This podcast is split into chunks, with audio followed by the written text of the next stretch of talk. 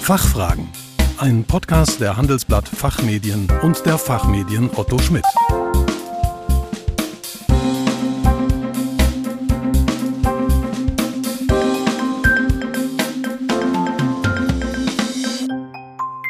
Herzlich willkommen bei den Fachfragen.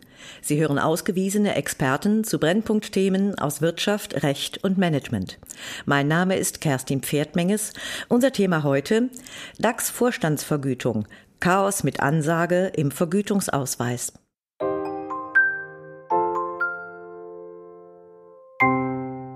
Die Vergütungen der Vorstandsvorsitzenden in den größten börsennotierten Unternehmen in Deutschland, den DAX 40, liegen für das zurückliegende Geschäftsjahr bei rund 8,3 Millionen Euro inklusive Altersversorgungsaufwand. Ein direkter Vergleich zum Vorjahr ist nach veränderter Indexzusammensetzung nicht möglich.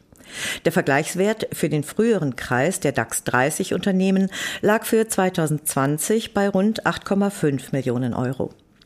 Neben dem veränderten Indexzuschnitt erschweren die neuen regulatorischen Vorgaben im Rahmen der zweiten europäischen Aktionärsrechte-Richtlinie in Deutschland umgesetzt durch ARUG II die Vergleichbarkeit von individuellen Vergütungsinformationen. So bieten Unternehmen zwar vorgabenkonform deutlich mehr Vergütungsdetails, bei denen kommt aber der unternehmensübergreifende Vergleich zu kurz, weil entsprechende Vorgaben fehlen. Darüber möchte ich jetzt mit Regine Siebmann sprechen. Sie berät für die HKP Group vor allem börsennotierte Gesellschaften zu Fragen der Corporate Governance und Regulatorik, Angemessenheit von Vorstands- und Aufsichtsratsvergütungen, zur Publizität der Bezüge für Organmitglieder und zur Aus- und Neugestaltung variabler Vergütungssysteme für das Top-Management. Als Corporate Governance Expertin engagiert sie sich an der Seite von Aufsichtsratsvorsitzenden, Investorenvertretern und Wissenschaftlern, unter anderem im Arbeitskreis Leitlinien für eine nachhaltige Vorstandsvergütung. Guten Morgen, Frau Siebmann. Willkommen bei den Fachfragen. Schön, dass Sie Zeit für uns gefunden haben. Einen schönen guten Morgen. Frau Siebmann, welche regulatorischen bzw. gesetzlichen Neuregelungen für die Gestaltung, die Publizität und Abstimmung der Vorstands- und Aufsichtsratsvergütung müssen Unternehmen in diesem Jahr zum ersten Mal umsetzen? Und wie beurteilen Sie deren Umsetzung in der Unternehmenspraxis? Der europäische Gesetzgeber hat mit der zweiten europäischen Aktionärsrechte-Richtlinie die Mitgliedstaaten verpflichtet, diese in ihr jeweiliges nationales Recht umzusetzen. Das ist in Deutschland gestehen durch das sogenannte ARUG II, was unter anderem Neuregelungen zur Vorstands- und Aufsichtsratsvergütung beinhaltet. Im vergangenen Geschäftsjahr mussten alle börsennotierten Gesellschaften in Deutschland ein Vergütungssystem auf die Hauptversammlung bringen, nachdem zukünftig ihre Vorstände und Aufsichtsräte nur noch vergütet werden dürfen. Zum anderen wurden Regelungen zur Vergütungspublizität ähm, im ARUG II niedergeschrieben, im Paragraphen 162 Aktiengesetz. Und nachdem müssen börsennotierte Gesellschaften erstmals auf der Hauptversammlung 2022 ihren Vergütungsbericht zur Abstimmung stellen. Diese beiden Änderungen, also das Vergütungssystem und der neue Vergütungsbericht, sind ähm, entsprechende Neuregelungen für die Gesellschaften.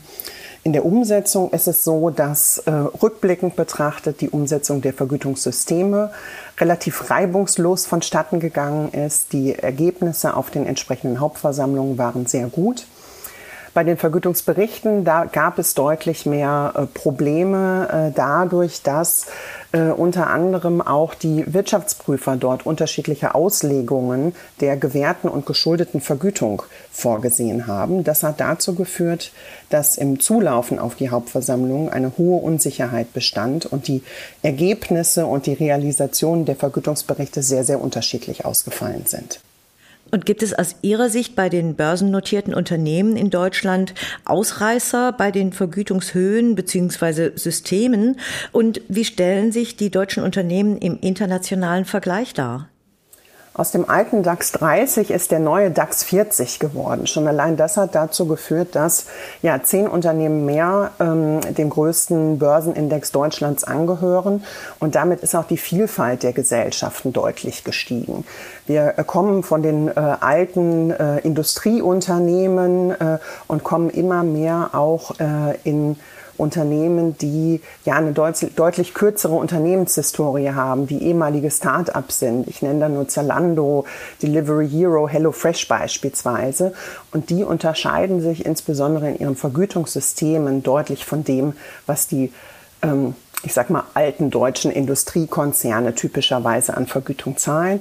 Das führt zu deutlich höheren Ausschlägen in der Vergütung mit teilweise amerikanischen Verhältnissen, dann aber auch wieder Jahren, wo die Vergütung wirklich nur aus einer vergleichsweise geringen Grundvergütung besteht.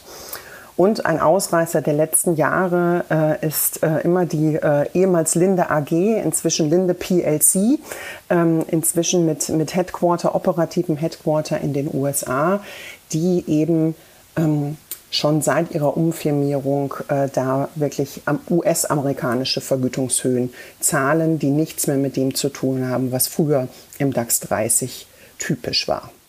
Warum wurden bzw. werden Investoren und Eigentümern in letzter Zeit denn auf einmal so starke Rechte in Fragen der Top-Management-Vergütung durch die Politik eingeräumt? Wo sehen Sie Vor- und Nachteile dieser Verschiebung in der Corporate Governance?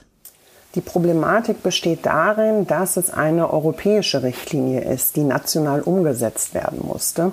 Und wir stehen in Deutschland mit unserem zweistufigen Boardsystem aus Vorstand und Aufsichtsrat anders da, als es andere Gesellschaften in Europa tun, die eher über ein One-Tier-Board verfügen.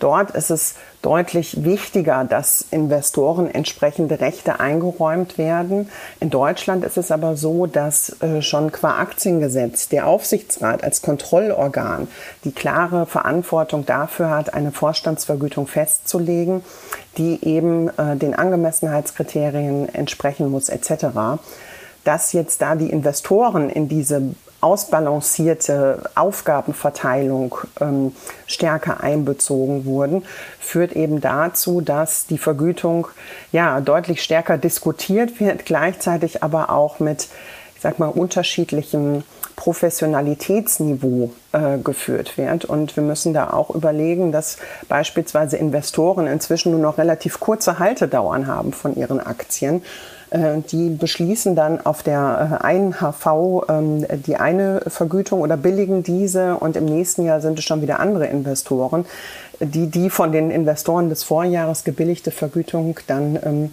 nicht mehr entsprechend ähm, gutieren. Das führt eben dazu, dass es ja eine deutliche Verschiebung dort in diesem äh, Gleichgewicht oder früheren Gleichgewicht gibt. Und welchen konkreten Handlungsbedarf sehen Sie? Kann eine Selbstverpflichtung der Wirtschaft, wie zum Beispiel über den deutschen Corporate Governance Codex, überhaupt eine Lösung sein? Konkreten Handlungsbedarf sehe ich in der Tat bei den ähm, Vergütungsberichten. Wir kommen da ähm, aus einer ähm, eingeübten Praxis, die wirklich international vorbildlich war, nämlich damit, dass der deutsche Corporate Governance Codex seit äh, vielen Jahren sogenannte Mustertabellen vorgesehen hat, die standardisiert und über die Neben Unternehmen vergleichbar entsprechende Vorgaben gegeben haben. Man konnte tatsächlich diese Tabellen nebeneinander legen und hatte ein gutes Verständnis davon, wie denn ähm, die Vergütung von Unternehmen A in Bezug steht zur Vergütung von Unternehmen B. Das ist durch die jetzt aktienrechtliche Vorgabe ähm, nicht mehr gegeben. Die äh, Unterschiedlichkeit auch in der Darstellung ist sehr, sehr groß. Und gleichzeitig hat der Corporate Governance Codex eben seine Mustertabellen gestrichen. Dementsprechend äh, ist dort die Vergleichbarkeit deutlich zurückgegangen und es gibt inzwischen auch viele Stimmen, die sagen, dass ähm, ja, die bisherige Praxis der Mustertabellen entsprechend ähm, deutlich besser war als das, was wir jetzt in dieser Hauptversammlungssaison sehen und sich da wünschen, dass dort der ja, Kodexgeber entsprechend tätig wird. Welche weiteren Vorgaben für die Vergütungsgestaltung bzw. Publizität erwarten Sie denn auf nationaler und auch auf EU-Ebene? Es bleibt zu hoffen, dass auf nationaler Ebene sich tatsächlich die Corporate Governance Kommission ähm, des Themas der Mustertabellen wieder annimmt und da entsprechende Vorgaben gibt. Es gibt gleichzeitig äh, auch äh, den Entwurf von Mustertabellen der EU-Kommission. Die sind damals ähm, im Rahmen der Veröffentlichung der zweiten Aktionärsrechte-Richtlinie von einer technischen Arbeitsgruppe äh, entworfen worden. Die sind ähm, in einen Konsultationsprozess eingebracht worden und seitdem ähm, ruht, so muss man sagen, still der See und seitdem ist aus Europa dort nichts mehr zu hören. Wenn man sich diese Mustertabellen auf europäischer Ebene ähm, anschaut, dann stellt man eben auch fest, dass sie teilweise nicht konform sind mit der deutschen Umsetzung.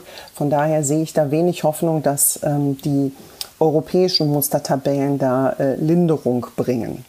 Hm, ja, verstehe. Frau Siebmann, wir sind schon wieder am Ende angelangt. Ich danke Ihnen herzlich für Ihren Besuch bei den Fachfragen. Herzlichen Dank auch von meiner Seite. Liebe Zuhörerinnen und Zuhörer, mehr zum Thema Vorstandsvergütung finden Sie in unserer Zeitschrift Der Aufsichtsrat. Den Link dazu haben wir in den Show Notes wie immer für Sie hinterlegt. Wir hoffen, dass wir einige Fragen für Sie klären konnten. Vielen Dank für Ihr Interesse. Tschö und bis zum nächsten Mal. Fachfragen. Ein Podcast der Handelsblatt Fachmedien und der Fachmedien Otto Schmidt.